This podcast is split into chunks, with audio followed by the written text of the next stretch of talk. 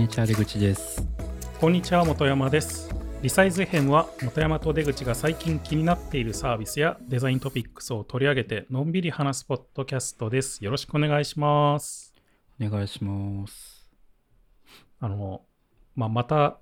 YouTube の話っちゃ YouTube の話をちょっとしようかなと思ったんだけど。うん。なんか出口くんさ子供の頃の好きな教科とかってああった？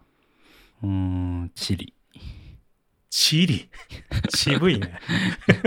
なんか授業聞かずに地図帳を見てるのが好きでしたね。ああまあまあまあそれはわかるね。僕も地理好きだったしあの高校の時もさなんかあるじゃん。日本史世界史地理みたいなさ、はいはいはい。専攻分かれたり、うん。あれ僕も地理選んでたし。僕はあれですね。地理好きっていうのはわかるね。高校受験でなんかセンターで地理がなかったんですけど、うん。でなんか物理理系だったんで物理だったんですけどでも授業受けてね地理の方が点数取れるなと思って勝手に地理に変更して地理受けてましたね。あのね地理まあ地理面白いよねやっぱり。うん。なんか僕も今今になってようやくこうさ歴史の面白さみたいなの分かってきたけどさなんか、はいはいはい。まあ、結構そこもさつながってんじゃないですかやっぱり。その地理と歴史って。うん。なんか結局。なんかそれもあって面白いよねなんか。うん。いやなんかそれでそうそう昔だ子供の頃ってさ国語って好きでた、好きだった？うん。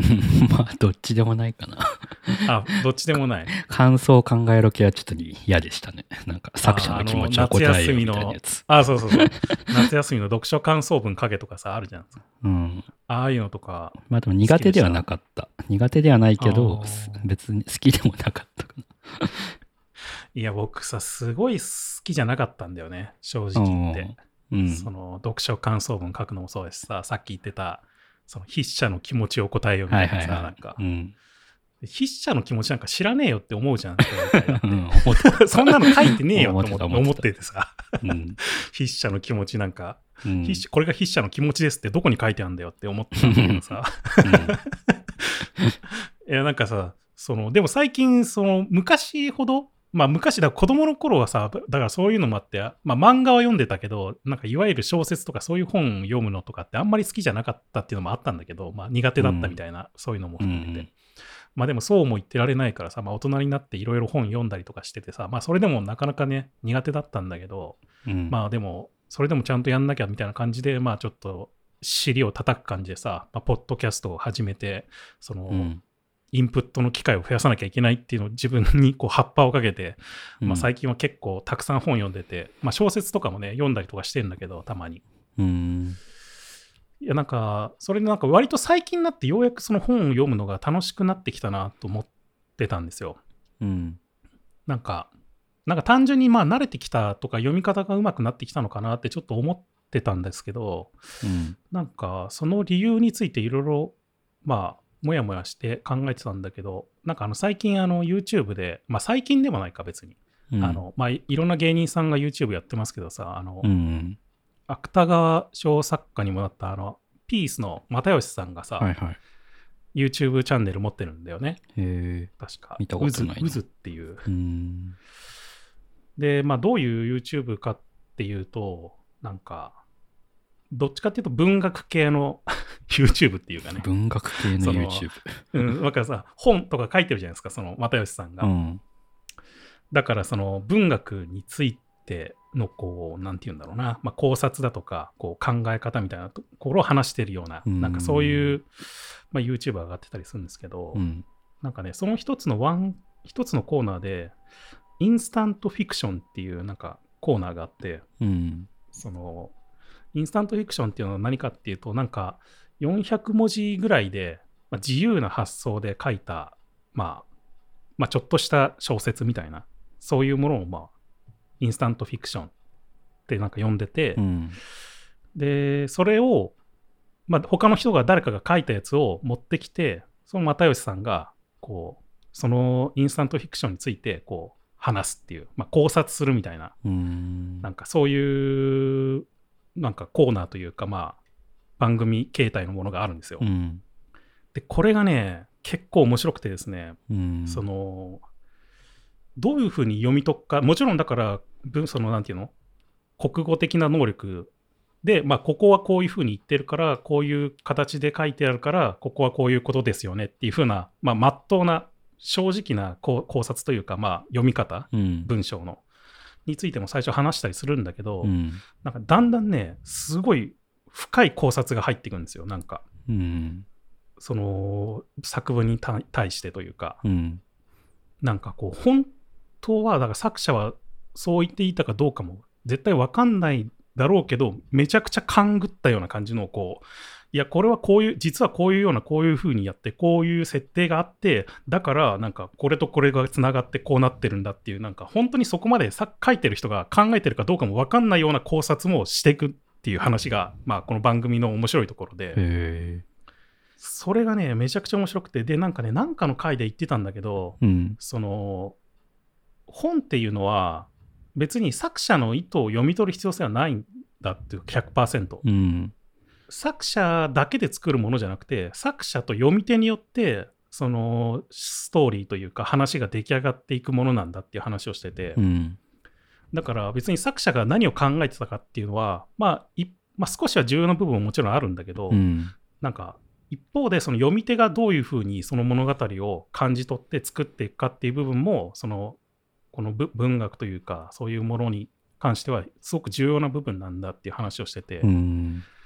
で最近だから僕がちょっと面白くなってきたのはそれができるようになってきたからだろうなってなんかちょっと思ったんですよね。なんかこの前のさ Web3 の創生あ Web3 じゃなくて Web の創生の本をさ読んだ時もなんかいろいろこうまあねティンバーナーズ・リーが Web を苦労して作ってきた歴史みたいなところをさいろいろ話してたけどさ、うん。あれまあもちろんねほとんどその書いてあることを話してたんだけど一方でなんか実はこういうふうに感じてたんじゃないのっていう部分も僕が補足しながらこう話してたんだよねあの時って。うん。でそれ読む時もなんかそうしててあそれがなんかできてたからなんか自然とできてたからすごく楽しく読めたんだろうなっていうふうになんか思ってうん。なんかね書く人の気持ちをなんか大すごく探ろうみたいなことをあんまりしてなくて、うん。なんかもうちょっと気楽に読んでたというか、うん。うん。でよくよく考えたらだからその小学生の頃の国語の授業でさ、まあ、そのさっき言ってた作者の意図を答えようみたいなさ、うん。そういう問題があったりするけどさあれって要は文法の問題なんだよね分かりやすく言うと。うん。そうっすよそねの。なんか、そうそうそう僕だから文法的に読み解けっていうふうに書いてくれればいいのに それをさ作者の意図を読み解けみたいなことを書くからさわけわかんないことになるんだだと思うんだよねあれって僕。もなんか受験受験の時とかなんかもう中身は大して読まずになんていうの？メタ的に こういう問いをしてるからそうそうそうこうだろうみたいなそうそうそうそう。塾とかでそういう方法をなんか教わるよね。うんなんかこういう時は、こういう文字を、もう文字列を拾っていけばいいみたいなそうそうそうなんかありましたねそういうやり方みたいな。うんそうそう。だからあれなんかね、僕は、だ小学生の時に、その作者の意図を読み解けみたいなことを聞き方しちゃうから、ダメなんだと思うんだよね、やっぱり。なるほどね、そんなの知らねえよって、絶対思うじゃん、だって。うん、ずっと思ってましたねね。あれも普通になんか文法的にどういう構 構造になってるかって聞けばいいのに、うん。なんかね、それをなんかね、わざわざなんかそういうエモエモーショナル的な感じで書いてるから、なんかダメなんだろうなっていうのを気小づいたって学いうか校の国語の授業とかでなんかそういう作者はこう思ってるというのを発表し合うみたいななんかそういう授業ありませんでした？なんか。うーん。あるよね、そういうのなんか。んこれは何なんだと思ってましたね小学校の時から 作者いないのにどっちが正しいとか別に 知らんかなって思ってましたね、うんまあね。うんまあでも、それはさ、どっちかっていうと、その考察の方じゃないですか、きっと。うんその正しい正解があるわけじゃなくて、その考察することが楽しいよねっていうことに導いてくれてれば、まあ本来はねもっと理解できたんだよね。ねそうそうそうそう。でもなんかそれをさ、なんか作者の意図をなんか汲み取ることに集中しすしすぎると、うん何が正解かよくわからんみたいになっちゃうみたいなさ、うんなんかね、だから結構、又吉さんの動画を子供の頃に見てたら、僕も全然違う人間になってたかもなって思 ったんですよ。なんかすごい良かった。え本当に。なんか、ー、見てみますそうそういうのやってるんですねうん。なんかね、一応、なんかインスタントフィクションでも、なんかまあ、又吉さんがまあ先生、で、なんかもう一人、その、生徒役みたいな人がいるんですけど、まあ、うん後輩の芸人かな。うん。で、その後輩の芸人が、まあ、本が難しすぎて全然よくわかんないんだけど、これでいいんですかっていう話をなんか最初に振った時に、又吉さんが、いや、本はわかんなくていいし、わかんないのが面白いんだっていうふうに言ってて、うん。それもね、すごいいい話をすごくしてたんで、なんかその回とかもね、すごい面白かったし、うん。この人のでもね、考察力がね、めちゃくちゃすごいんですよ、本当に。なんか本当にそんな設定あ あるわけないだろうって思いながらも、ただ、その文章中に書いてある、これの、ちょっと何気なく書いた意図、文章の意図っていうのを全部拾って、全部、その、だから、回収して伏線を、うん。なんかその考察につなげていくっていう話を大体してて、めちゃくちゃ面白い。どんなジャンルでもできるんですか？なんか、いでもいろんだいろんなジャンル、ジャンルというかさ、まあ、インスタントフィクションはもう、なんか話の内容は自由だから、えなんか、それを、毎回なんか全然違うような話だったりとか、違うような書き方だったりとか、なんかいろいろ、でもなんかそれを全部なんか勝手に汲み取っていくっていうような、こう、うん。そういうなんか話ですね。うん。なるほど。見てみめちゃくちゃ面白い、これ。うんなんかでも、この前なんか友達とも話したけど、その今の子供はさ、やっぱりそういう意味でも YouTube っていうさ、なんか無限のコンテンツを浴びられるものがあるから、この興味の幅が広がりやすいっていうかさ、っうん。ていうのがあるような気がするんだよね、ある意味。うん。まあ、いろいろ解説してくれるから。そうそうそうそうそう。なんか歴史の解説とかさ、まあ、地理の解説とかさ、面白おかしくやってるやつとか、まあ、宇宙のやつとかさ、なんかいろいろあるじゃないですか、なんか。僕らの子供の頃はさ、もちろんそういうのもないしさ、うんまあ NHK で僕はだからひたすらさ、今日の料理とかさ、この料理番組ばっかりを 見た結果、なんか料理を作れないけど、料理の知識がめちゃくちゃあるみたいな子供になったんだけど、あー。あでもどうなんだろうな。なんか逆に解説何でもしてくれるからうん、あんま考えないみたいなこともあるんじゃないですか。わかんあいやなんか例えばクックパッドを見て料理めっちゃするけどいや僕とかそれこそ中学校ぐらいから料理してたけど、んずっとクックパッド見てたから、まあ、本質的に作れるかどうかっていうと今でも自信ないですもんね。あレシピの再現力はなんか上がってると思うけど逆にレシピがないと何もできないっていう。ーあー、なるほどね。まあ、だそから見るコンテンツにもよるのかもしれないね、そのうん見る見るコンテンツにも。うん。僕はクックパッドを見ずに、みんなの教理とかを読んで、み見てたから、そうそうそうそう講師が、なんかこれはこういう意味があって、こういうことするんだみたいなことをなんかち逐一言うじゃないですか、なんか、なんとなく。うん。うん。だからなんか、そういう無駄な知識がついていくっていうのがあったのかもしれないけど、うん。まあでも YouTube によってはね、なんか割とさ、結構細かく解説してるやつとかもあるし、なんか見る。まあそれをきっかけにね、なんかうん興味を持つっていうのは結構あるんじゃないかなって思ったんだよね。うん。まあ、手段が多いのは間違いないですね。選択肢が増えてるの。んそうそうそうそうそう。まあね、それが良くないっていうことを言う人ももちろんいるけど、まあそういう側面もね、あるけど、まあでもね、そういう選択肢がいっぱいあるっていうのは非常にいい、いいなっていうや方もあるなって思ったんだよね、やっぱり。うん、そうですね。それこそなんか最近っていうか3月ぐらいにブレンダーをちょっと触ってたんですけど、はいはいはい。ブレンダーってなんか YouTube のコンテンツがなんか異常に充実してて、うんなんかそのチューチュートリアル。ル動画みたいなやつ。だかうん。らやっぱそれでこうし敷居が下がってみんな始めやすいってのあると思うんですよね。うん。あるよね。うん。逆になんか、まあ同時期にちょっとフュージョン360っていうあの CAD もちょっといじってたんですけど、その家のリフォームのための 3D モデル作りたくて。はいはい。で、そっちはやっぱあんまコンコンテンツが充実してなくて、うん。で、やっぱ手こずって、うーんってなってたから、やっぱそのなんかコンテンツの充実度はやっぱそのうん学習の初速そうだよねにつながるなってのは思いますね。まあね、それこそ多分今日話すその Figma のさ、まあ、コミュニティの話だよね、その辺って、やっぱり。そのうん、そうですね。うん。まあ、コミュニティって言っても別に集まってるわけじゃないんだけど、なんかそのユーザーコミュニティっていうね、その使ってる人たちの間のコミュニティがどれだけあるか、どれだけなんか成長してるかっていうのが、結構そのその製品製品のなんか良し悪しに関与してくるというかさ、うんそういうのあるよね、やっぱり。うん。そうそう。なんかブレンダーはその辺すごいなと思うし、うんなんかツイッターでたまにブレンダー始めましたみたいな上がってるやつ見るとあねーこのどこの動画見たんだろうなってああ、はいはいはい、はい。わかりやすい。そうだね。ちょっと僕もブレンダーやんないとな。ちょっとやりたいから。うん。いや、じゃあ、ちょっと今日はうんまた Figma の話をするということで、はい。まあ、フィ Config、まあ、前々回もちょっとちらっと話したけど、まあ、その後、あの、 Config の全動画が、あの、全部 YouTube で公開されたっていうのもあるんで、うん。まあ、今日はちょっとそれぞれ気になったやつ、まあ、ちょっと全部は無理だと思いますけど、たくさんあるから、まあ、ちょっと僕らが気になったやつだけをちょっとピックアップして紹介するっていう回をやろうかなっていうような感じですね。うん。じゃあ、僕から言っていいですか？はい。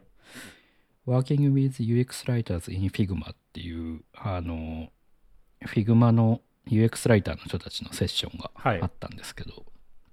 で、前、えっ、と、日本でやってた、あの、えっ、と、 Design Matters っていう、き今年もやってたけど、去年のやつ、去年の回の時に、あ、去年じゃないか。ん？何年前だ、あれ？ちょっと忘れちゃったけど、前回の Design Matters の時に、あの、アンドリュー・シュミットさんっていう、その時は Slack にいましたけど、今はなんか Figma にあのいるらしくて、うん。でその人の話、その人たちの、まあ、チームで発表だったんだけど、うん。たちの話で、で、まあ、内容としては、その UX ライターがチームにいた時に、まあ、何を気に気をつけるべきかみたいな、うん話そうだね。うん。で、まあ、Figma だ、Figma の人たちなんで、まあ、Figma を使ったっていう話だったんだけど、まあ、なんか、割とまあ、基本的な話が多かったんだけど、まあ、なんか言ってたのは、まあ、まず第一に、エディット権限を、Figma のエディット権限を UX ライターたちにも与えろっていう話をしてまあ、うん。まあなんかやっぱ、そのダイアログ、例えばダイアログなんかのアラートのダイアログのまあ文言をまあ UX ライティングするときにも、まあ、やっぱその単にその与えられたそのダイアログ内のスペースの中で文言を考えるっていうだけじゃなくて、やっぱそもそもこれダイアログを分割した方がいいよねとか、うん。そもそもこのダイアログいらないんじゃないかとか、まあ、そういうデザインの段階の見直しから、まあ、やっぱ UX ライターもすることが多いから、まあ、だから直接こうエディット権限もらってなんか簡単な Figma の操作だけでも教えてもらえればなんかそそのデザインの見直しから Figma 上でやれるようにした方がいいよねっていう話とか、うん。うん。まあ、あとはなんかあのやっぱりなんか UX ライターはそのプロダクト作る中でやっぱ最後の方の工程で、まあ、あと文言いい感じにしといてよろしくって言われることが多いから、まあ、なるべく早くデザインプロセスに参加させてくれみたいな話とか、そうだね。うん。まあ、あと、あ面白いなと思ったのが、なんか、えっ、とね、Find your way of jamming together って言ってたんだけど、うん。なんかこう、まあ、デザイナーとであ UX ライターが共同作業をするための、まあ、自分なりのやり方を見つけろみたいな話をしてて、なんかこのアンドリューさんはそのもうライティングとデザインをなんか同時並行でセッション的にデザイナーと一緒に Figma 上でやるみたいな話をしてて、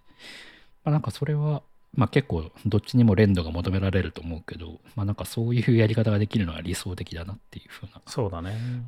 思いましたね。だから結構あれだよね。やっぱりなんか、その今の UX ライターに求めてるものが結構デザイナーに近い感じがするよね、すごく。そのね、コンテンツデザイナーというかさ、やっぱり、その UX ライターというか、なんか、ライターじゃないなっていう気がするんだよね、やっぱりもそうっすね。う。まあ、だいぶレベルの高い話だなと思そうだよねったけど。そうそうそう。ん。そういう感じがした。それこそその、体験から考え直すみたいなことを何度も言ってたうから。ん、うん。あ本当にライターではない、まあなんか、ライティングに重きを置いているデザイナーそうっていう感じだなっていうライティングをベースに。そのい今の UI ライデザイナーとかが、まあ、グラフィックに重きを置いてるのと同じで、その UX ライターっていうのはどっちかっていうとテキストに重きを置いたデザイナーっていう、なんかそういう感じがしたよね、うんやっぱり。き話を聞いてて。そうですね。うん。だからなんかまあ Figma 上でもその Figma, Figma の機能を使ってまあ何パターンもそのライティングコピーを書いてみるとか、うん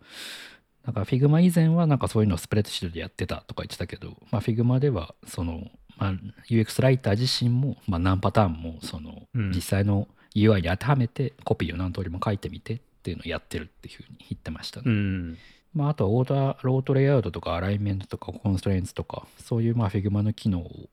あーうまく使うと UX ライターにもフレンドリーになるっていう話をしてて、まあそれはそうだよ。まあ、そりゃそうだって話だよね。なんか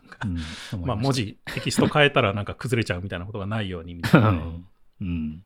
まあっていう感じで、まあ割と、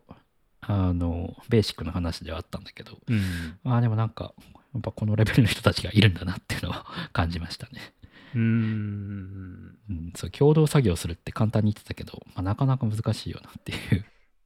まあ、だから、まあ、どっちかっていうと、その UX ライターって呼ばれてる人たちに求められるスキルがすごく高いですよね。その、一緒にやるってなったら多分。うんまあ結構さ、今の UI とか UX を考えてるデザイナーっていうのはさ、割とそういうさ、まあ一応、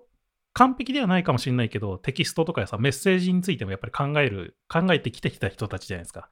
で、それで、まあ、インターフェースももちろん作れてとかっていう、そういうようなスキルが持ってるっていうところだからさ、まあ、割とデザイナー、そういうデザイナー側はまあ、まあね、多分やれると思うんだけど、UX ライター側はやっぱりその、そういうデザイナー的な知識というかさ、UX 的な部分の知識っていうのが、やっぱり必要になっている人たちがまあ必要だから、そこはなかなか高度な人材っていう感じはしますよね、確かに。うん。まあ、そもそも UX ライターがいないチームの方が大多数だと思うから、なんかさらにその先の先を行ってるなっていう感じがしましたね。そうだね。まあ、だから UX ライターっていう人が生まれる文脈っていうのは案外やっぱり今の UI デザイナーとかがそっち側に行くっていうのは結構あるのかもしれないね、もしかしたら。そうかもしれないですね。うん確かに。それとかまあ UX デザインをやってた人が UX ライターになるとか、そっちからそういう流れ、ライターからこっちに来るっていうのはなかなかハードルが高そうな気がするもんね。そうですね。でもなんか、アンドリューさんはもともとライターだったらしいですけどね。うん。まあもちろんね、身につけられないスキルではないと思うからね、頑張れば。うん。うんっていう話でした。なるほどね。まあじゃあちょっとそれに関連して、一個、これね、多分ね、ローカライズのプラグインの会社、あ作っプラグイン作ってる会社の話なんだけど、うん。Warzers Design っていう、うん。Systemizing Product Copy and Building Ditto っていうやつですね。うん。まあ、これはだから Ditto っていう、なんか、まあ、プラグインがあって、プラグインって言っても、まあ、プラグインもあるし、まあ、ウェブサービスなんだよ、多分この作ってる会社なんだよね、この Ditto っていうのが。うん、で、割とそのテキストとかコピーに重きを置いたやつで、まあ、多分一番一周になる部分っていうのは結構ローカライズとかね、そういうところだったりすると思うんだけど、うん。で結構ね、僕もそのローカライズが必要なサービスとかっていうのをね、よく手伝ったりしてるんで、うん結構こういう問題にこう直面しがちで、僕自身もそういうローカライズにもなんか、なんかやれるようなプラグインみたいなのをちょっと作っ作り始めてたりとかいろいろしてるんだけど、なかなかこう、難しい分野だよね。まあ昔から結構ね、ローカライズ分野っていろいろサービスあったし、うん。で、その人たちが、まあ、どういうことがあって、どういうふうに考えて、今のプラグイン作って、なんかどういうことを考えてるかみたいな話を確かしてたんだけど、うん。結構やっぱりだから、さっきの UX ライターの話もそうだけどさ、割とこう、やっぱりテキストってすごく重要なインターフェースだし、はいはい。その、ね、ちょっと1個コピー変更しただけで、なんか、ユーザーのエラーが44、40何パーセントとか50%改善したとかさ、うんなんかそういう話結構よくあるから、やっぱりすごく重要なインターフェースだから、うん。なんかそこをうまくこう、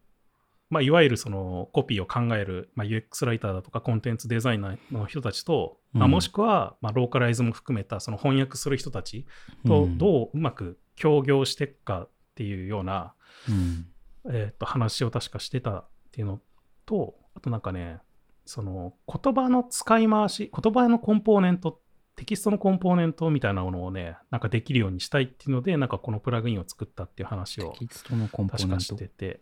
そうそうそう。なんかさ、あんまりテキストってコンポーネント化されないじゃん。今のデザインシステムとかの中でも。ああ、そうそうはいはいうんそのボタンとかはあるよ、もちろん。なんかうんプライマリーボタンとかさ、なんかうんノーマルボタンとか、まあそういうものはあるんだけど、その中にあるテキストって割と自由なままじゃないですか。なんかそこまで定義するところってあんまないと思うんだけど、うん。で、そのボタン、例えば一つのボタンのテキストなんかわかんない、このステップバイステップで進む画面の次へっていうのが、その、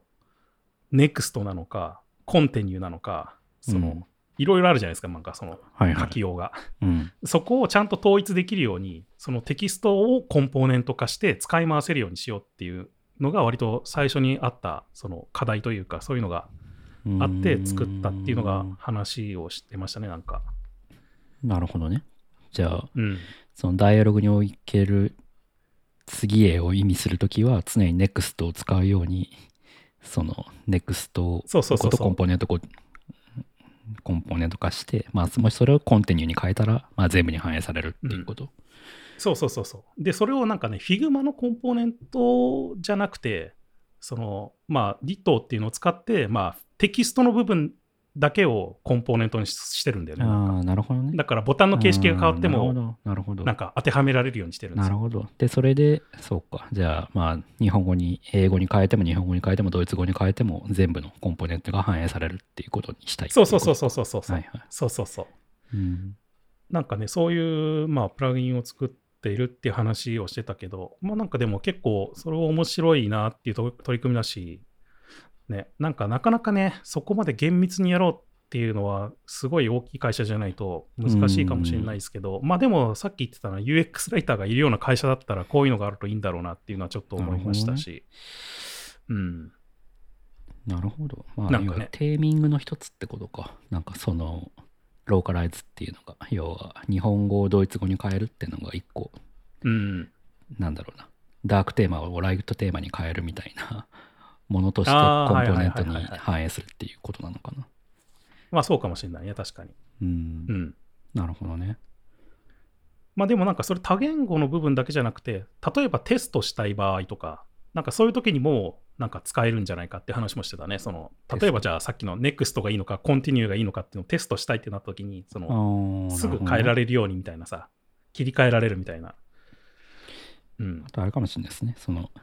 state の検証というか、エラー、エラーが出たらどうとか。インバリッドな文字列が入ったらどうなるとか。うんう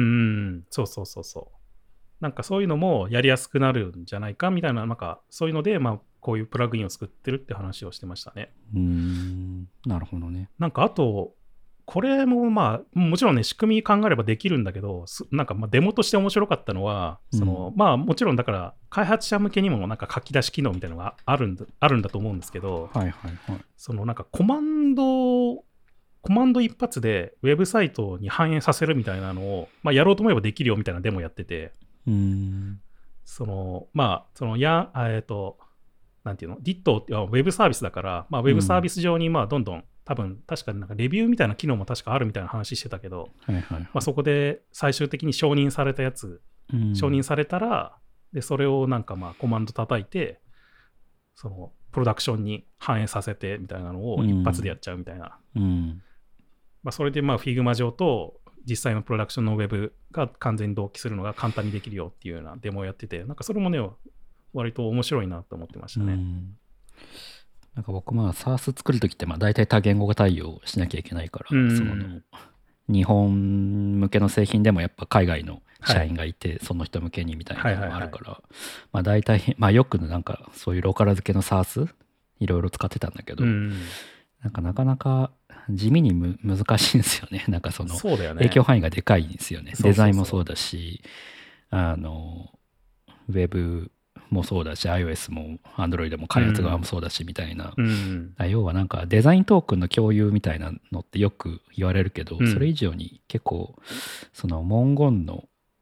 共有というかその文言を定義したファイルまあ大体 JSON に定義していくんですけどそういうローカライズの SARS はいを使う場合でも、うん、うん、それをいかにこうデザイン側にもあ開発側にも配布するかっていうところが結構難しかったりうんするなっていうのを思い出しましたね。そうそう。なんかね、その辺をでも Figma と連携していい感じにやってくれるのは確かにそそうそういういかもしれないですねで。もまあ僕も割とそういうのを考えて作ろうとしてたから、割となんか僕がなんか作ろうと思ってるものの参考にもすごくなりましたね。なんかうん。こういうローカライズ系のプラグインというかね。うん。じゃあもう一個、ちょっと関関連してるやつを話していいですか？うん。そのさっき、まあ、テキスト、こういうコピーもデザイントークン的なものだっていう話してたけど、うん。そのまさにそのデザイントークンの話のセッションもあって、はいはい。このなんか、How Design Tokens Can Make Us Better Collaborators っていうやつですね。うん。そうそう。まあ、で、これはまあね、あのこれもまあ Figma トークンプラグインっていう、まあ、プラグインの話を中心にまあしてたんだけど、うん。まあ、デザイントークンっていうのはそもそも何かって言ったら、まあ、さっき言ったように、まあ、コピー、テキストもそうかもしれないし、うん。とか、まあ、そういうデザインの要素ですよね。ドロップシャドウの値だとか、うん。マージンどれぐらいにするとか、まあ、色とか、うん。そういうものが、まあ、デザイントークンって言われるものだけど、まあ、それを、まあ、一元管理して、まあ、その Figma での、まあ、表示のされ方とか、まあ、iOS とか、その、ウェブ上での実装の、まあ、一番元になる要素というか、うん数字というか、うんそういう仕様の部分をちゃんと管理して、まあ、一元的なものとして管理して使えるようにしましょうっていうのが、まあ、Figma とトークンズプラグインの、まあ、思想というか、うん。考え方なんですけど、うんまあ、これも普通に便利そうでしたね。これももちろんなんかね、そのプルリクエスト、レビュー出してプレビューしてもらって承認して、実際にそのソースに反映されていくとか、なんかそういう辺のデモとかもやってましたけど、うん。まあ、ただにこれ、まあ、すでにね、なんか大きい会社のデザインシステム作ってるところだったら、多分もう多分使ってるって話も確か聞いたことがあったりするので、うん。多分使ってるところも多いんじゃないかなと思うんですけど、うん。なんか厳密に多分作っていかなきゃいけなくなるから、デザインデータを。うん。結構ね、大変だし、そういう意味では。うんだからフェーズによっては使わない方がいい場合も多分いっぱいあるとは思うんだけど、うんまあでもなんか、パッと見、ちょっと僕がちょっとパッと触っただけですけど、なんか変数で色指定して、それを管理して、しなんか値をこう、うまく管理できたりするから、なんかその辺だけ使うってかっていうのもありだなってちょっと思ってましたね、なんか。うん昔なんか僕が、なんか頑張ってスプレッドシートで管理してたみたいなのをやんなくて済みそうだからやっ、てた。そうそうそう。なんかさ、まあ、一応、なんていうの、Figma 上で変数使えないから色、色の指定うんに変数名を使えないから、なんか基本的な色をして、まず定義して、なんか、いくつかグレーと黄色とか、なんかそういうのを、アプリの、そのサービスの黄色みたいなのなんか定義したりするじゃないですか。で、その各インターフェース、なんかプライマリーボタンだとか、うんなんかそこに使う色っていうのをスタイルとして、Figma のスタイル、カラースタイルとして定義するんだけど、そこに変数名の、そのなんか、このサービスの黄色っていうのは使えないから、うん。まあ、結局そこはカラーコードを入れなきゃいけないんだけど、うん。まあ、それをなんかうまくこう管理するためにスプレッドシートで書いてたんだよね、昔。へでも非常にめんどくさいかえら、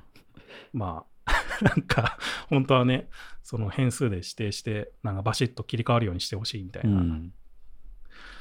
だけど、まあ、それができそう。まあ、それだけでも、これを使うっていうのはありな気はしましたね、うんなんか。なるほどね。で、なんか、ね、さっき僕が言ってた、その、翻訳のプラグインと、割とこのデザイントークンの、まあ、Figma トークンプラグインの考え方みたいなのをうまくミックスすると結構、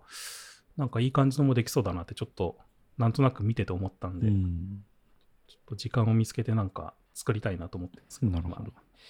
じゃあ僕もそれに関連して、あの、日本の人の発表で、えーっと、うん。ペパボの福島さんという方の発表、はいはいはい。ワンデザインシステム for Multiple Bra- Brands っていう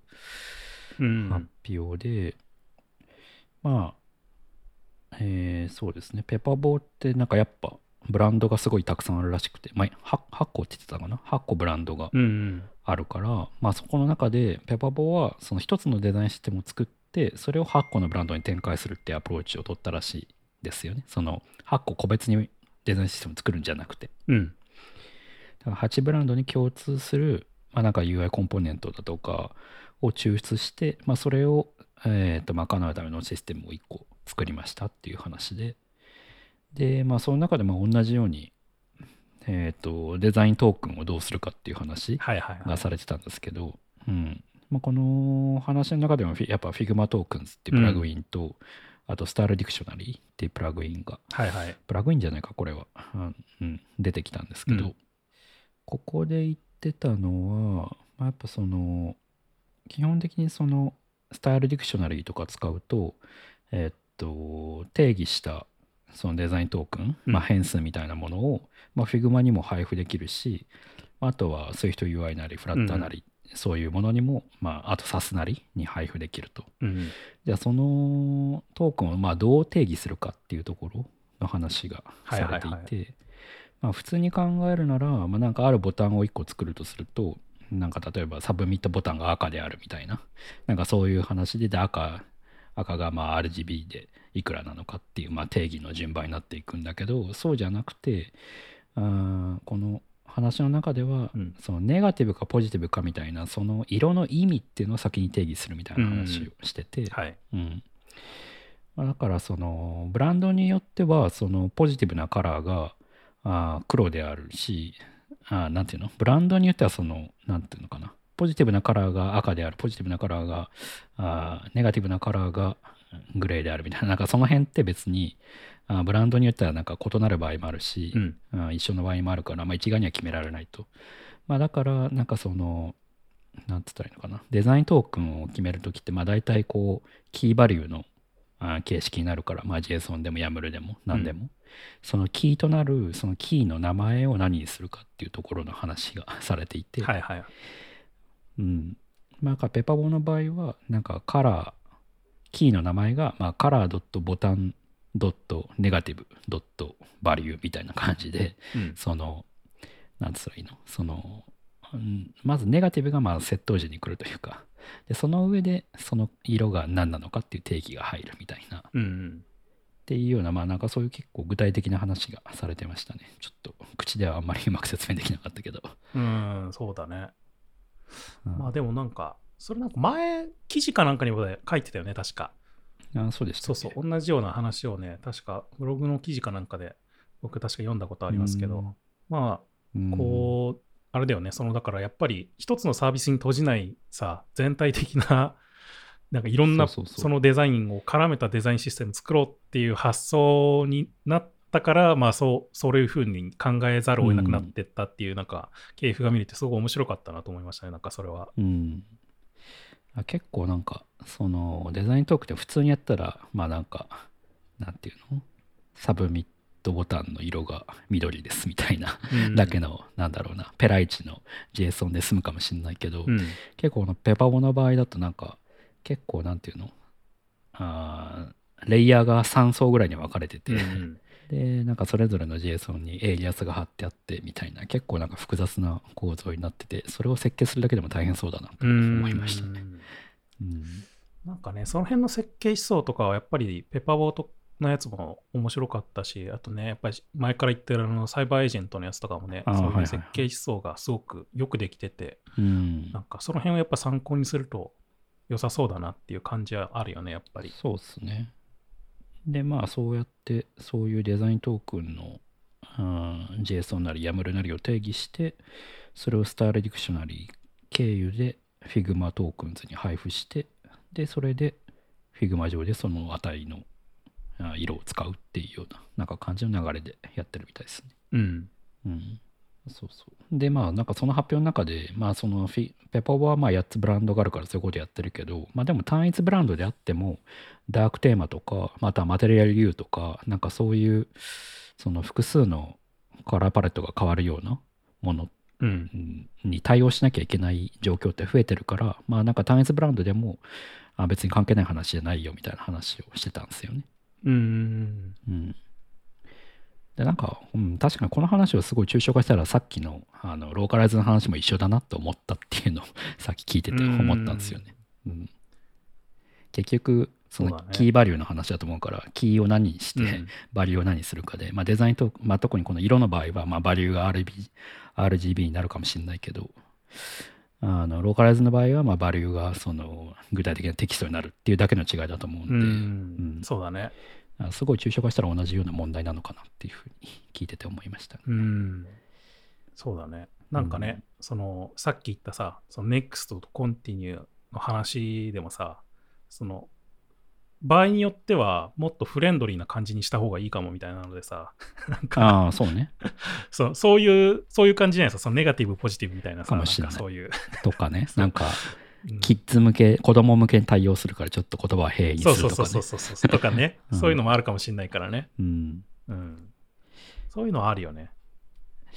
まあでも、総じてなんか、なんか前にもどっかで話したけど、この辺やっぱ Figma でサポートしてほしいなとは思いますね。みんなやっぱプラグインを組み合わせて頑張ってやってる。そうね。Figma でサポートしてほしいとこ多すぎるんだよね。まだまだ未完成な、未完成、まあ未完成なんだろうな。うん。うん。まあでもそれをプラグインで、まあ、補えるようになってるっていうのはまだ救いですけどね、やっぱり。まあね。うん。じゃあ僕は、そうだな。ちょっとね、変わったやつを見たいなと思ったんで、変わったやつを見たんですよ。変わったやつっていうか、あんまり普通いいつもだったらまあ見ないかもなとか、見ても別に取り上げないかもなみたいなやつをはいはい。ちょっとね、見たり取り上げてみようかなと思うんですけど、今回さ、その、いろんな地域から結構発表者が出てたじゃないですか、その、うん。さっきの日本の人も出てたし、うん。その、アフリカの人も確かいたし、そうね。ねインドネシアとか、ヨーロッパの人ももちろんいた。そうそうそうそうそう、インドとかね、うんいたし。で、その、 Designing for New Internet User っていう、これはね、た多分インドかな？インドで働いてる。で、インドのマイクロソフトで働いてるラウルさんっていう方が、その発表してたやつなんですけど、うん。まあ、具体的に言うと、あれですね、この New Internet User っていうのは何を示しているかっていうと、その、新興国うん。の、まだこれからインターネットに触れるとか、今まさにインターネットを使い始めてるみたいな人たちのことを指してるんだよね、その New Internet User っていうのは。うん。で、まあ、この、だからラウルさんもインドとかで多分働いてるから、まあ、そういう人たちをもう目にしてるだろうし、まあ、そういう人たち向けになんかいろいろね、サービスを提供するみたいなことを考えたりとかしてるんだと思うんですけど、うん。まあ、やっぱり今結構アフリカとか南アジアとかインインドネシアとか、まあ、インドも多分そうだと思うけど結構そういう前まで使ってなかった人たちがもう少しずつインターネットを利用する人っていうのがめちゃくちゃ増えてきてるんだよねなんかうん。アフリカの方だとねなんか結構政治的になんか割とデジタルバンキングみたいなのをインフラとして活用してもらえるようになんか活動してるうん。部分もあったりとかさ、割と、うんなんかそういう話も結構あったりするから。で、なんか資料だと過去、この15年ぐらいで30億ユーザーぐらい増えたらしいんですよ。なんかインターネットのユーザーって。なんかめちゃくちゃわーって増えてて、で、その影響がやっぱりこの、その影響っていうか、それがやっぱりこういう新興国の人たちが結構こう、使い始めてるっていう、まあ、状況があって、うん。でインドでも今がまだなんか人口の40から50%くらいらしいん。で、まあ、それで7.5億人みたいなことだったんだけど、なんかそれが2040年、だから20年後ぐらいには、もうほぼ15億 ,15 億人ぐらいにはなるんじゃないかっていうふうになんか、まあ、言われてるらしいんですよね、そのこれから使う人が。うん。だからそういう人たちに向けて、このインターネットのサービスとかそういうものを考えなきゃいけないよねっていう話をまあしてるんですけど、そのデザインについて。うん。だからそういう人たちがどういう状況なのかっていうのを、なんかなんとなく紹介してて。まあ例えばね、まあよく言われてるけどね、あの昔からさ、なんかあの、Facebook もさ、なんかあの、ライト版出したりとかしてんじゃないですかね。はいはいはい。そのうん。あれでまあ要はみんなそのデータ通信量が割とこうデータ通信量というかデータ通信自体がなんかこうさインフラ的になんかプアコネクティビティとか言われたりするけど、まああんまり整ってないから、うん。まあ僕らは今ね 4G とか 5G とかなんか使ったりとかしてますけど、まあ大体 2- 2G、2G、うんとかのなんかこうインフラだったりするんで、通信インフラだったりするんで、まあ、なかなかこう、ね、早くデータをダウンロードして、まあ、ウェブページとか表示できたりできないっていうの状況が、まあ、あるよねとか。うん。なんかでも最近は、そのインドの話だったかな、これ、データ通信料金がめちゃくちゃ変わったらしくて、まあ、安くなったらしくて、なんかへえ2015年だと 1GB あたり3ドルぐらいだったのが、なんか最近は 1GB あたり16センツになったみたいな、なんかそういうのを はなんか話してましたけど、めちゃくちゃ安くなったらしいんですよ。なんかそれで、なんかみんなこう、割と使うようになっていってる部分もあるらしいんですよね。なんかそのうんスマートフォンもなんか安いやつもいっぱいあるし、うん。まあ、あとなんか GAFA とかもさ、結構その辺のユーザーをやっぱり取り込もう、取り込もうっていう、なんかそういう意思があるから、うん無料の Wi-Fi スポットみたいなのいっぱい作ったりとか、なんかそういうことやったりとかしてるから、なんかそういうのもあって、結構、なんかそういう人たちが結構その使い始めてるっていう、まあ、現状があるらしいですね。うん。まあ、だからそういう人たちは、まあ、スマホファーストなんだよね、やっぱり。はいはいはい。PC うんからじゃなくて、やっぱスマホからみたいな。まあね、うんアフリカのそのデジタルバンキングの時もなんか、そういう話がなんか書いてあったりししたけど、なんか今までインターネット全く使ってないけど、そのスマホからなんか使い始めるみたいな、うんなんかそういう感じになってるみたいな話。まあ、あとなんか、基本的に今のウェブサービスとかって、まあそういう、まあ多言語対応してるとは言っても、すごいローカルな言葉に対応してるのってあんま多くないみたいな。うん。うん話をしてて、だからみんな使ってるのは結構、結構な割合で現地の言葉じゃない、その英語とか、まあ、インドのヒンドゥー語とかで書かれていたとしても、割とそのヒンドゥー語の中でもなんかいろんなこうさ、独特な方言みたいなのがいっぱいあるらしいんだけど、はいはいはい。だからそこまで対応できないから、まあ、一般すごく一般的なヒンドゥー語うん。で書かれてるやつを読まなきゃいけないとか、まあそういう状況になってるらしいですね。やっぱりそのし、そのなんていうの？最近の新しいインターネットユーザーは。うん。だからまあ結構その辺について、まあ、考慮する必要性がやっぱりああるよねっていう話をまあ基本的にはしてたかな。うん。なるほどねう。ん、いろんなところにかから絡んでくるけど、できるだけシンプルで分かりやすくしろみたいなことを言ってて、うん。例えばそのシンプルで分かりやすくするっていうのは、1ページになんかいろんなものがあると、まあそれだけでデータ量が増えてしまうし、うん。あといろんなちょっとあんまり読めないような言語でわーって書かれると、わーってなっちゃうんで、もっと分かりやすくしろみたいな。そういうのも含めて、だからシンプルで分かりやすくしろっていうふうに言ってるんだよね、これって。えー なるほどね。ねみんなプリペイドプランで通信量を常に気にしてるから、なんかできるだけ画像とかは、まあ、使うとしても軽くしろみたいうなさ、ん。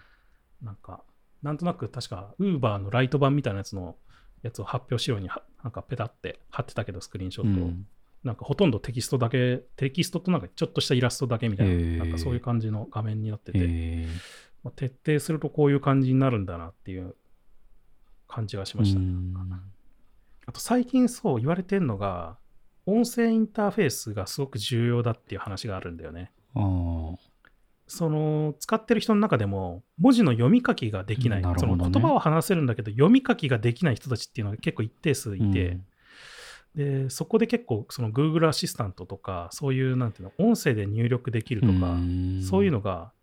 すごく最近割と重要になってるって話が他でも確かあって。ね。だからそういう言語がわからない人にも、まあ、音声入力できるとかそのイラストだったりモーションアニメーションとか視覚的な手がかりで分かりやすくするっていう必要性が、まあ、あるよねっていう話をしてたね。確かになかなか日本にいると分かんないそうそうそうそう識字率高いから。そうそうそうそうそう。わかんないよね、この辺は。うん、で、これ多分その、だから、イインドの中でもいろんな言語があるっていうさ、なんかそういう複雑な状況だからこそ生まれているなんかこう、まあ確かにねイシューというか、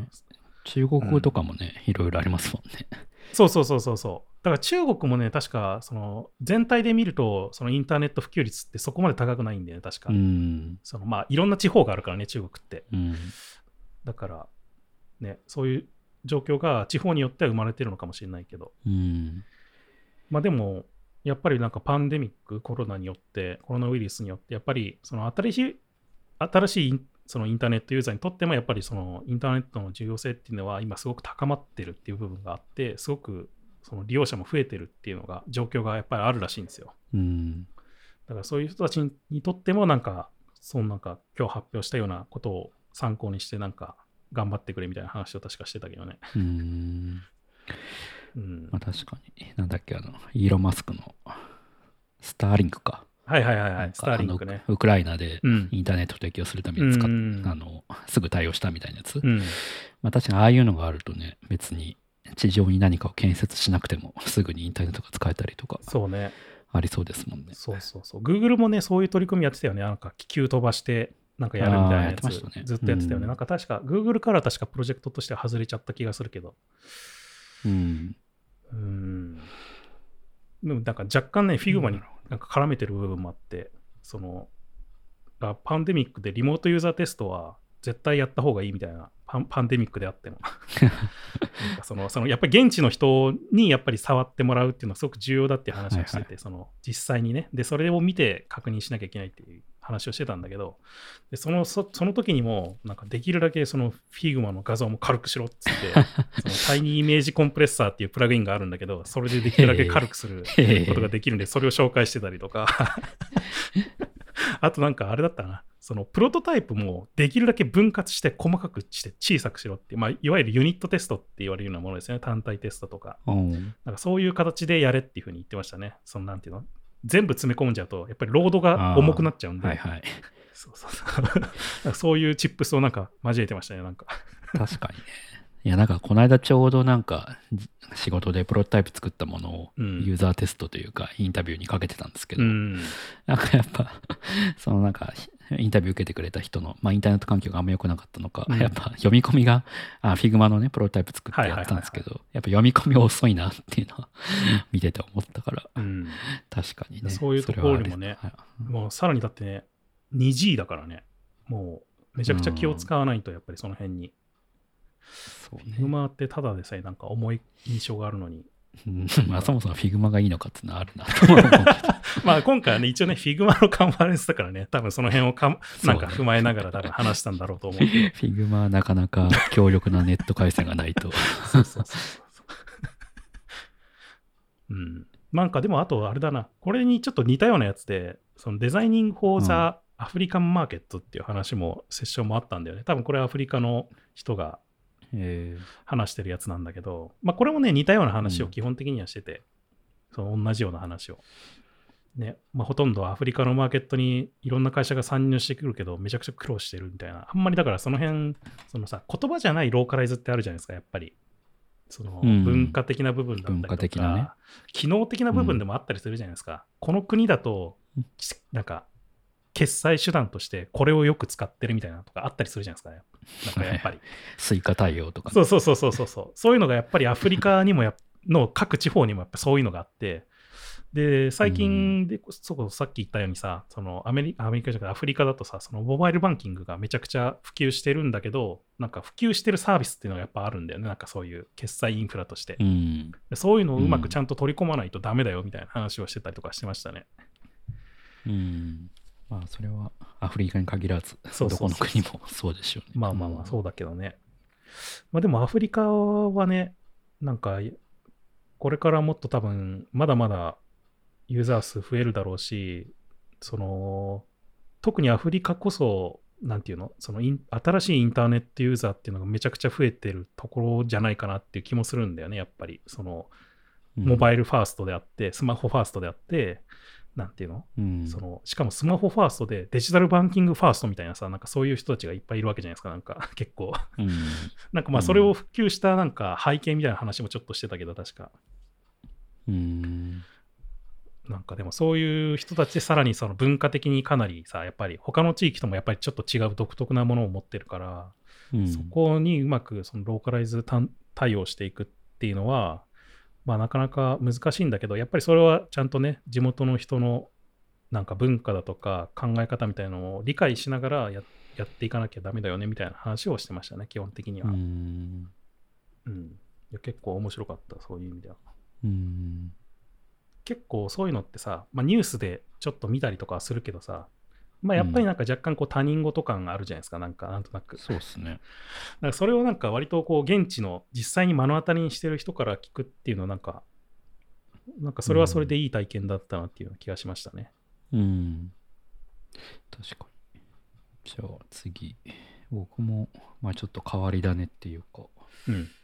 デザイニング for Smart Homes When Internet Fails っていう IKEA の人のはいはい発表なんですけど、まあ、スウェーデンの人の発表ですね。で、まあ、僕もちょっと最近スマートフォーム系の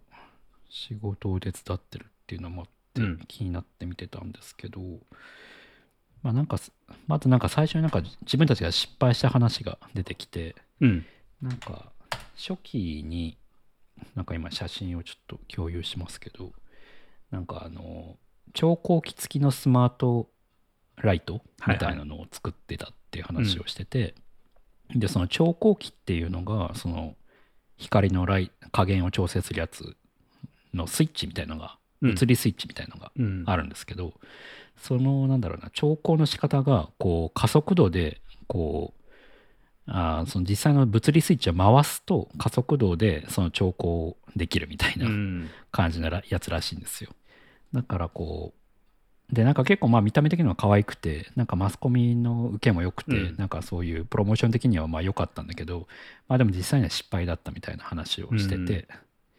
でなんでなんでそれが失敗だったかっていう話をまあしてるっていうセッションで、はい。まあ、なかなか面白かったんですけど。面、白かったね、これも。うん、で一つはやっぱリあの現実を知れみたいな話をしてて なんかやっぱそういう IoT 製品を使ってる IoT 電球とか、うん。あのヒューとかね。なんかそういう製品を使ってるところの現場を見に行くと、まあ、ユーザーは大体物理スイッチにシールを貼ってるみたいな話をしてて、はいはいはいはい。でこれも僕も同じこと全く同じことやってて面白いなと思ったんだけどそのヒューとかまあそういうスマート電球的なやつって、まあ、全部基本的には w i f i でこう操作するわけなんですよね。で基本的には物理スイッチは使わない、うん。もう物理スイッチは常にオンにしといてで w i f i から Wi-Fi っていうか、まあ、そのあの IoT 的にその製品を操作して、うんえーっとオフにするっていうような、電気を消すっていうやり方だから常に通電はしてるわけなんですよね。はい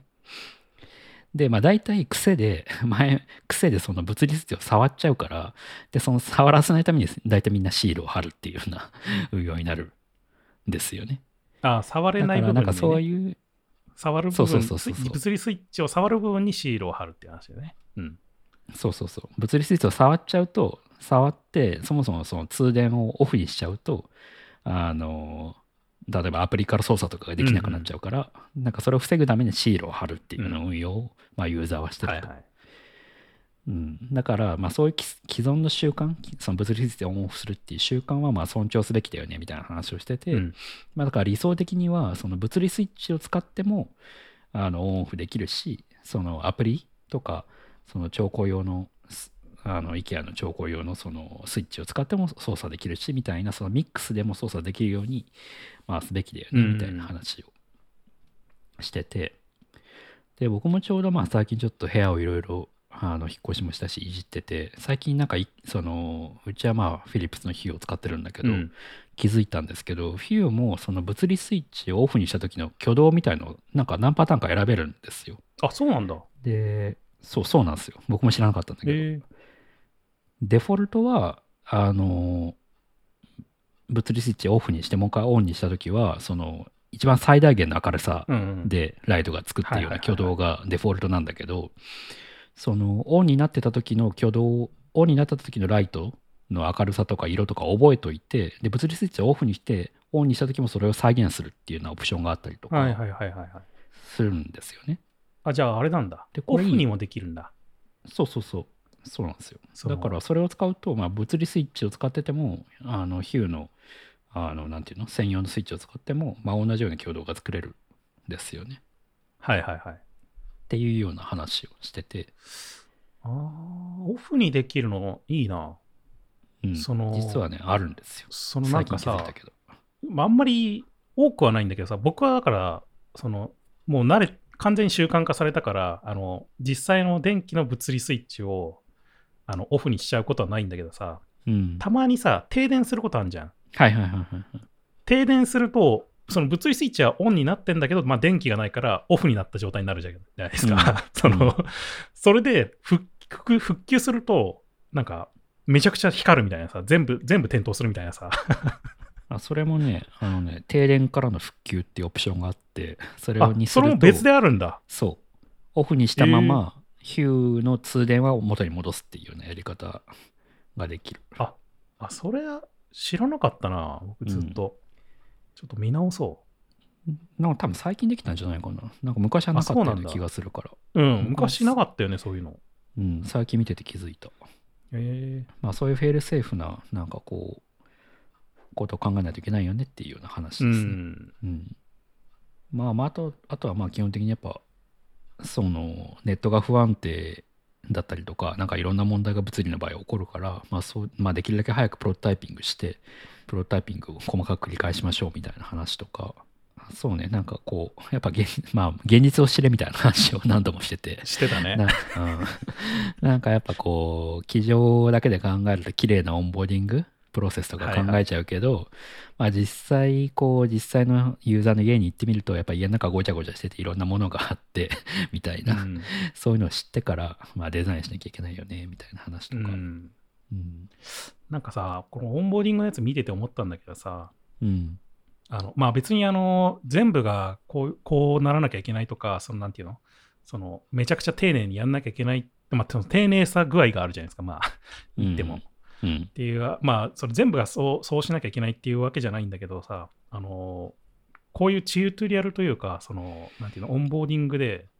めちゃくちゃよくできてるのがさ、やっぱ任天堂ラボのチュートリアルめちゃくちゃよくできてんだよね。知ってる？る任天堂ラボってあの、ラボ？あの段ボールのやつですね。はいはいはい。段ボールをなんかこう組み立てて、うん、まあ、うん任天堂スイッチをなんかね、リモリモコン、コントローラーをなんかこう差し込んだりして、まあ、動か。すうん。ゲームを遊ぶっていうやつですけど、あれのさ、段ボールを組み立てるっていう部分の説明書というか、それがあるんですよ。なんか、まあ、ゲームっぽい感じで動かせるやつがあって、ムそれがね、ね、めちゃくちゃよくできてんだよね。へもう、あの仕組みだけで売れるんじゃないかっていうぐらいの、え。なんそうていうの？めちゃくちゃよくできてた、できてる仕組みになってて、まあ、うん作るのはすごく大変なんだろうけど、あれはすごいなと思ったね。まあ、さすがにね、そのスマートホームデバイスがあそこまで複雑になることはないとは思うから、まあ、それが求められることはないと思うけど、うん、なんかすごくやっぱり複雑な手順をその分かりやすく、誰にとっても分かりやすく、その楽しく伝えるっていうのにめちゃくちゃ特化してるなと思ったんで、その任天堂ラボのその説明書というか、チュートリアルというか、うん。あれはね、体験しておくといいと思うよ、本当に。一回。なるほど。それは知らなかった。なんかレゴも確か結構よくできてるよね。確かレゴのさ、組み立て説明書みたいなね確かアプリがあるんだけど。IKEA もね、無言語化で、無言語でこう説明するはいはい組みはいはい立て家具をね、あるね。まあ分かりやすいかって言われるとちょっと微妙なところも あったりすると思うけど。いや、なんかさ、あれいうので、ああいうのでいいのは、なんかこうね、まあ、任天堂ラボのやつとかもそうだけど、うん任天堂ラボのやつは特にあのなんか、びなんか、まあもちろん戻れるし、前の手順の部分に。ただそれがなんか全部連続したアニメーションになってんだよね、確か。だからその、微妙にこう、微妙に進むとか、微妙に戻るみたいなのができるんですよ、なんか。うんで、なんか、こ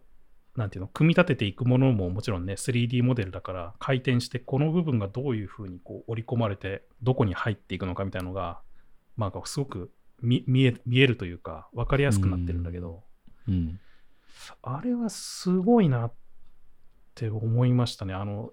その触った時に。うん。任天堂ラボの遊びよりもそっちの方が僕もすごいなと思ったもん。本当に。これがすごいなと思った、まず。えーうん、まあ、そまあそういうオンボーディングをするためにまあ調査が大事ですみたいな話をしてましたね。うんしてたね。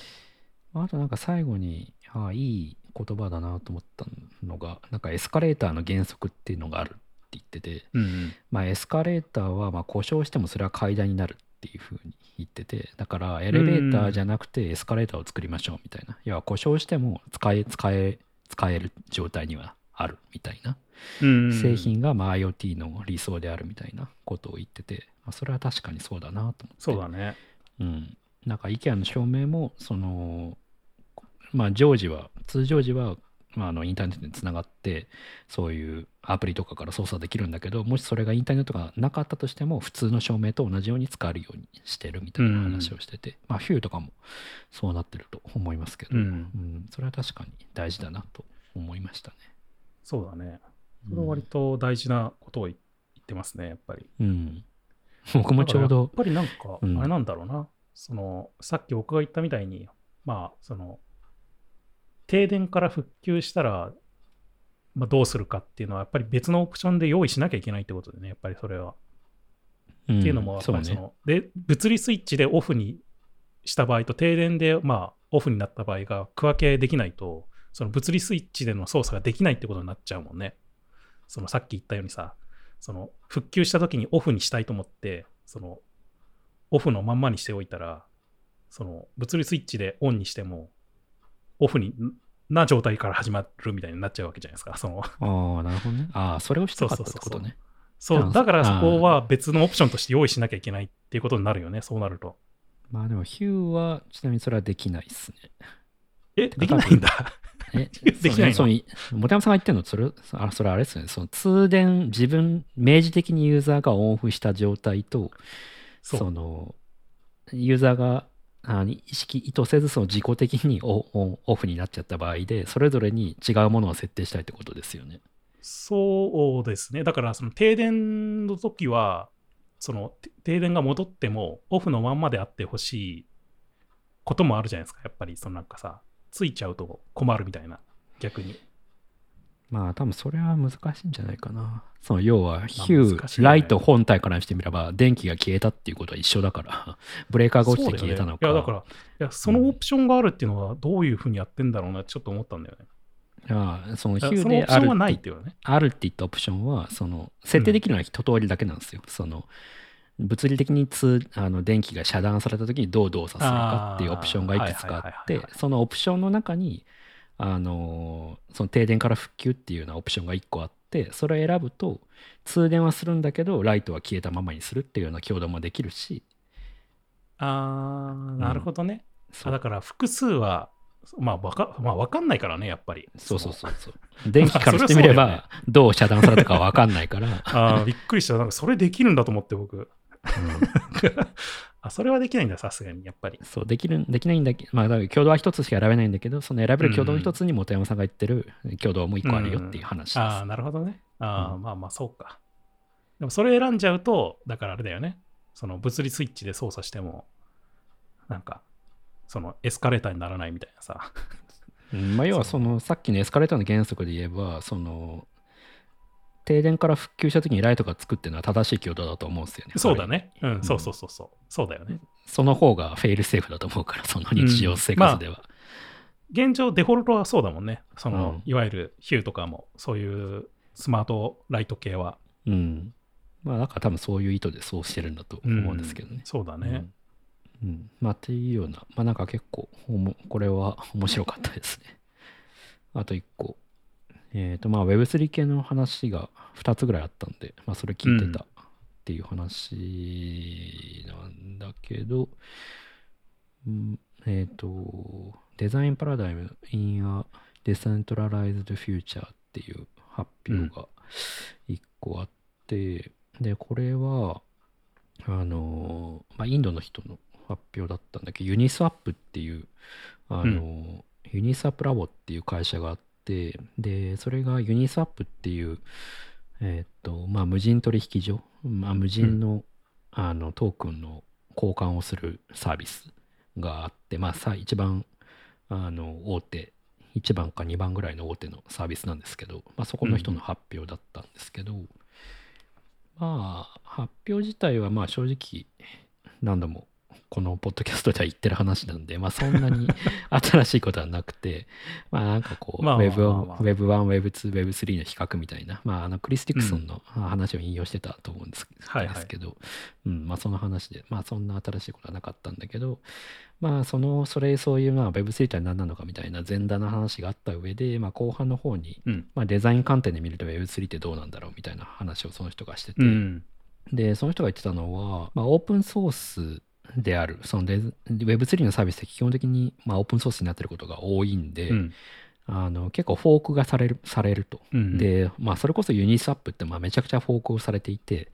そのまあ、フォークっていうのは要はコピーさであソースごとコピーして、まあ、それを立ち上げ別のサービスとして立ち上げるっていうようなやつ。でそれは別に悪いことじゃなくて、まあ、むしろ推奨されてるような感じの文化ではあるんですけど、まあ、 Uniswap っていうのは結構あのデファクトであるようなさ存在なんで、まあ、いろんなチェーンでフォークされてるんですよね。うんで、まあ、その中の一つとして、まあ、 Trader Joe っていう、まあ、サービスが取り上げられてて、まあ、それは、 Uniswap はイーサリアムのサービスなんだけど、まあ、別の、あの、 Avalanche っていうチェーンのサービスとして Trader Joe があって、まあ、そういうユニスワップとトレーダー上、まあ、根本的にできることは一緒なんだけど、うんまあ、やっぱ UI の良し悪しがそれぞれあって、はい。まあ、なんかそういうやっぱそのフォークされるような世界観だからこそ、まあ、デザインっていうのが、まあ、競合優位性になってるよねみたいな話をまあしてましたね。うん、でまああとはまああのユーザーのアイデンティティっていうのが基本的にウォウォレットベースであるみたいな話、うんまあ、その Web2 以前だったら、まあ、ID パスワードでログインするけど、まあ、Web3 の場合はウォレットでログインっていうのが基本的にあるので、まあ、ウォレットに全部あのデータが溜まってきますよみたいな話。うん。まあなんかそれも、まあやっぱそのデザイン観点で重視しておくべきだよねみたいな話をしてました。そうだね。んまあなんかだから、まあその、まあユニスワップもそうだし、まあ基本的にその Web3 のね、まあトークン関係全部そうですけど、そのまあお金に絡んでくる部分っていうのはやっぱりあるし、まあ、さっき言ってたそのうん ID、まあその自分の、まあもしかしたら個人情報になり得るようなもの、データとかっていうのもいっぱい紐づいているから、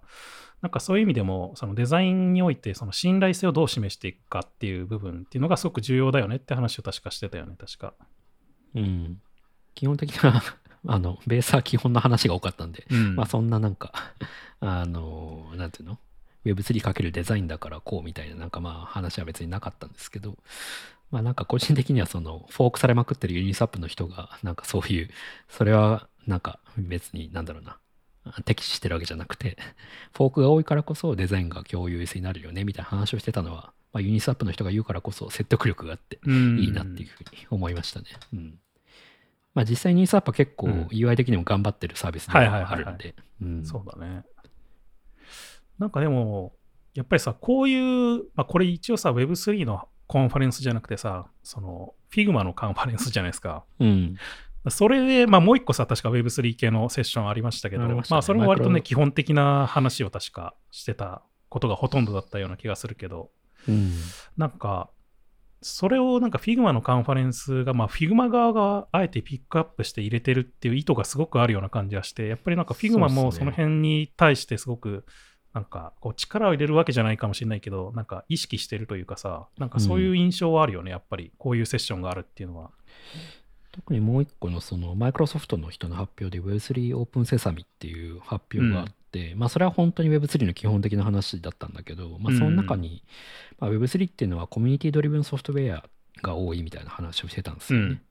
で、まあ、要はコミュニティベースで作っていく、まあ、OSS みたいな作り方のサービスが基本的にあるみたいな話をしてて、うん。でまあ、それは別に昔からあったものではなくて、まあ、Linux とかもそうだし、まあ、あの昔からそういう文化はあったんだみたいな話をしてたんだけど、まあ、そういうところが、まあ、ある意味 Figma の思想と近いから、まあ、取り入れてるのかもなっていうのは、まあそうは言ってないけど、うんあの深読みはしましたけどね。でもやっぱ結構この Web3 系のやつはさ、その全くこう Figma にかすりもしないみたいな 感じのセッションだったからさ、かなり意図してこれは入れてるなっていう感じがすごくするじゃないですか、やっぱり。まあね、そういう流行りだか意味でもらってのはもうあると思うけど。あそうそうそうそうそう。でも割とやっぱりだからさ、そういう意味でも、その初心者というかさ、初めての人にも分かりやすいような感じの、割と基本的なところをこう話すっていうのがまあ多かったわけだけど、今回は。うんまあでもだから次回とかもしかしたらもうちょっとさ、こうグッと入ったやつが出てくるかもしれないよね。そうですね。そう個人的にはその、例えば DAO っていう形式を取ることが多いから、そういう中でそのデザインをどう進めるかとか、結構はいはいはいはいはい。難しいところだと思うんですよね。そうだねなんかそういう話を聞いてみたいなと思いました。うん。いやなんかだからそういう意味でもなんか割と、なんていうの？いろんな地域で、いろんな言語でっていうさ、割とこう、なんなんていうんだっけ、こういうの、多様性というかさ、なんかそういうのを意識したカンファレンスだったけど、その話題っていう意味でもかなりそういうさ、多様性みたいなのを意識した感じの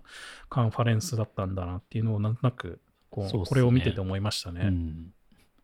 あとなんか個人的にそのあさっきのユニスワップの人の発表の中でなんで私は Web3 に惹かれたのかみたいな話を冒頭にしてて、うん。なんか Web2 でもともとなんかこの人 Twitch とか Twitch とかあと Salesforce とかそういうサービスをなんかそうそうそう。UX エンジニアとして作ってたみたいな、確か。うん、そうそう言ってたんだけどなんかそういうのをいろいろやってたんだけどなんか同じパターンとか同じパラダイム何度も繰り返すのにちょっと飽きてきたから Web3 に惹かれたみたいな話をしててあそれすごいわかるわと思いましたね。うんうんそうだね。まあね、Web3 ってまだまだこう、なんていうの、発展途上だからさ、まだどうなるか分かんない部分もあって、割と実験的な部分も多いんだけど、そういう意味では。うんその辺が面白い部分もやっぱあるよね、なんか。なんか、まだか定まってないというかさ、固まってないみたいな。うん。いや、そうだね。やっぱ周り見ても、まあ仲いい人で結構 Web3 系を追ってる人何人かいるけど、まあやっぱ同じようななんか、なんかこれまでの Web2 の的なサービスを作るのにが、まあ結構もう、なんだろう、コモディティ化しちゃったとかいうか、なんか結構飽きてきた部分は、予定調和になってきた部分はあるから、なんかそういう意味で新しいのに惹かれてる人ってのは、まあやっぱ全世界的にいるんだろうなっていうのは改めて聞いてて思いましたね。そうだね。うん。なんか確か途中で、なんか資料に、その、なんていうの、開発者数、か開発者数みたいなさ、なんかグラフがなんか、の増減の増え、なんかこう、グラフみたいなの確か出てたけど、うんなんか割と2021年ぐらいからやっぱりまたこう、ぐっとこう、増えてきてる感じするもんね。やっぱりその辺に興味持ってる人たちっていうのそうは。ですね。まあ、あと、あもう一個だけ挙げると、デザインシステムは欠陥があるみたいな話のうん。セッションがあって、えーっとね、はい Shopify の人の話かな。ああ、はいはいはいはい。うん。で、まあ正直ちょっと、あの、発表がちょっとなんていうのかな、ポエムっぽい発表の仕方だったから、ちょっと英語力が足りなくて、ちょっとなかなか意味が追いづらかったっていうのうん。あるんですけど、まあでもなんかその、まあ Shopify が Polaris っていうようなあのデザインシステムを作ってて、うん。で、まあそれの上での、まあ、失敗談みたいなあことをなんかストーリー仕立てで話してたんですけど、まあ、ちょっと話の本筋は100%理解できなかったんで、ちょっとその紹介はしないんですけど、でもその中でなんか何度か、あの結構モニタリングをしてるみたいな話をしてて、その社内でデザインシステムがどう使われてるかみたいな。はいはいはい。うん、でなんかね、まあ、スクショ交えて紹介してたんですけどなんかこうそれこそデザイントークのトークンごとになんかどれぐらいのユーザーがいるかみたいなのを、まあ、なんかモニタリングしてるみたいな話をしててあそこまでやってんだっていうのは面白かったですね。うーん、面白いね。ペページ単位でなんかヒートマップみたいのを作ってなんかどの辺がポラリスでカバーできてるかどの辺がポラリスじゃないかみたいなやつを分析とかしてて、で、ここはなんか、あの、あんま使用率がポラリスの使用率、そのデザインシステムの使用率が高くないのは、なんかデザインシステムのごあの柔軟性が低か低いからだみたいな分析とかをしてるみたいな話をうんしてて、うんあここまでやってんだっていうのは面白かったですね。面白いよね。なんかもうね、それこそやっぱり社内の開発者たちをユーザーと見てるっていう、なんそういう感じですよね。そうなんか、うん。でなんかポラリスがその天井要はそのデザイナーたちのなんていうかその想像力のキャップになっちゃいけなくて、まあ、床であるべきだみたいな、フロアであるべきだみたいな話とか、はいはい。デザインシステムは単なるツールに過ぎないからそういう創造性を制限してはならないみたいな話をなんかしてて、う。うんん。なかなかその面白かった結構さきあの、ね一周回ってる感があって いいなと思いましたね。うん。うん難しいよね、そういうの。デザインシステムが壁になっちゃいけないっていうさ、うんやっぱり新しい創造のための。うんなんかね、そこの、そこってなんかまだまだこう、こう考え尽くされてないところだと思うからね、うんまだまだ。そうそう。まあ、やっぱね、ショピファイで初期からポラリス作ったりやってたから、まあ、やっぱそういう知見はもう溜まってんだなっていうのは思いましたね。うんまあでもだんだんやっぱりだいぶ前にデザインシステムの話をしてた時から比べたらやっぱりそのどう作ったかとかそういう話じゃなくてどう運用していくかっていうさ、まあ、運用した結果どうしていくかっていう話がだいぶこうできるようになってきた感じはするよね世の中的に。まあもちろん海外はずっとそうだった感じもしたんだけど。うん。うん確かになんか、まあ、全部見たわけじゃないからあれだけど、なんか単に作ったみたいな話よりも つ作った結果どうだったかみたいな話が多かったなっていうのは印象ですね。うんうん作ってでその後どう運用していってるかとかさうんどう運用しているかとか、なんかそういう話が結構やっぱり最近はもう多くなってきてる気がしますね、うんやっぱり。そうですね。まあ、あと組織とかそういうところの話とうかね。っん、そうそうそていう感じかな。まあなんか総じて、やっぱいろんな国のいろんな話が聞こえる聞けるのは面白いっすね。う。そうだね。なんかガファ的な話だけじゃなくて。うんそうそうそう。だから僕もさ、そういう意味ではさ、インドとかアフリカの人の話とかっていうのををあんまり聞く機会ないじゃないですか、そう言っても。うんそういうのが見れたのはなんか良かったなっていう気もしますね。うん。なんか日本語、日本の人も、あ、普通に日本語で発表できる感じだったんだって思って。そうそうそうそうそう。んあなんかそういう敷居の低さもいいなと思いましたね。うん、そうだね。結構みんな、その、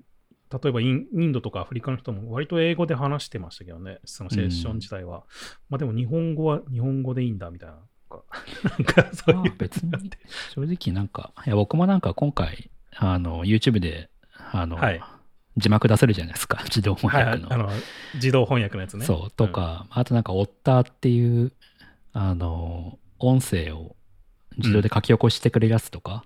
はいはいはいありますけど、なんかそういうので見て、DPL にかけてみたいにやってますけど、やってうん見てますけど、なんかまあ別にそれで できるから、それでまあ内容を終えるから、まあ別に言葉は何でもいいよなっていうのは思いましたね。うんうん。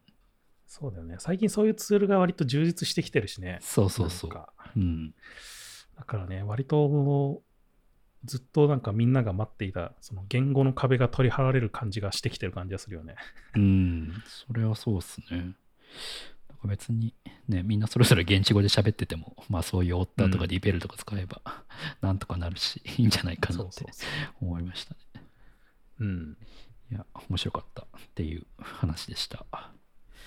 じゃあちょっと、本山さんもそのプラグインを作って、 Config で発表してください。ああ、どうなんだろう。あ、でもちなみにね、あのなんか、その、その、そのなんかローカライズとかのプラグインじゃないんだけど、最近なんかまた一個、あの、プラグインを書いたんですよ。すごい、プラグインって言ってもね、めちゃくちゃあの、簡単なやつで、これ Scripter でもよかったんじゃないかってちょっと思ったんですけど、僕結局。こんなんだったら別にスクリプターで十分だったんじゃないかって、ちょっとあの、この前は、なんかちょっと話した、なんかす、なんていうの、スクリプターっていう、あの、谷さんが発表してるやつかな、うんセッションの中で。それで良かったような気もしたんだけど、なんかね、すごい簡単なやつを、その、作って、まあちょっとね、ブログの記事にも書いたんですよ。うん。うん。日本語フォントの問題なんだけど、しかも iOS アプリっていうかなり限定的なね、やつなんだけど、なんか昔から iOS アプリのシステムフォントの、そのなんか日本語フォントサイズの問題っていうのがあって、そのまあ、詳しくはブログの記事を読むとわかるんですけど、まあ、それに対応するための なんかプラグインを書きましたっていう話で、ちょっとあんまり長くなっちゃうとあれだから、ちょっとあんまり詳しくは話しませんが、えまあ、そういうのね、書いたりしたんで、使ってみてください。ー、なるほどね。あでもこういう話、いいじゃないですか。きっと日本語以外の言語でもこういう話ってある気がするから。うん、まああるだろうね。このなんか、本当に特有の問題ってやっぱあるからね、うん各、各地域で絶対。うん。うん。多分いっぱいあるんだろうね、こういう話も。じゃあ、 Config で発表してください。いや、まあConfig で発表するかわかんないけど、はい。まあなんか、皆さんもね、プラグイン作ったらいいんじゃないですかね、こういうふうに。そうっすね。簡単な、便利なやつを。まあ、もしかしたらそのセッションで発表できるっていう機会ができるかもしれないし、うん。来年は出口くんも Web3 の発表で出るかもしれないし。そうっすね。なんかできたらいいっすね。はい。まあじゃあちょっとそろそろ終わりましょうか。はい。リサイズヘムへのご質問やご感想、リクエストなどは、ハッシュタグリサイズヘムでツイッターにつぶやくか、ショーノートにあるお便りのリンクから送っていただければ、配信内で取り上げたりしますので、どしどしいただければと思います。リサイズヘムは毎週金曜日に配信しています。Spotify、Apple Podcast、Google Podcast、YouTube などで配信していますので、よかったらチェックしてみてください。ということで、今回はここまでまた次回お会いしましょう。さようなら。さようなら。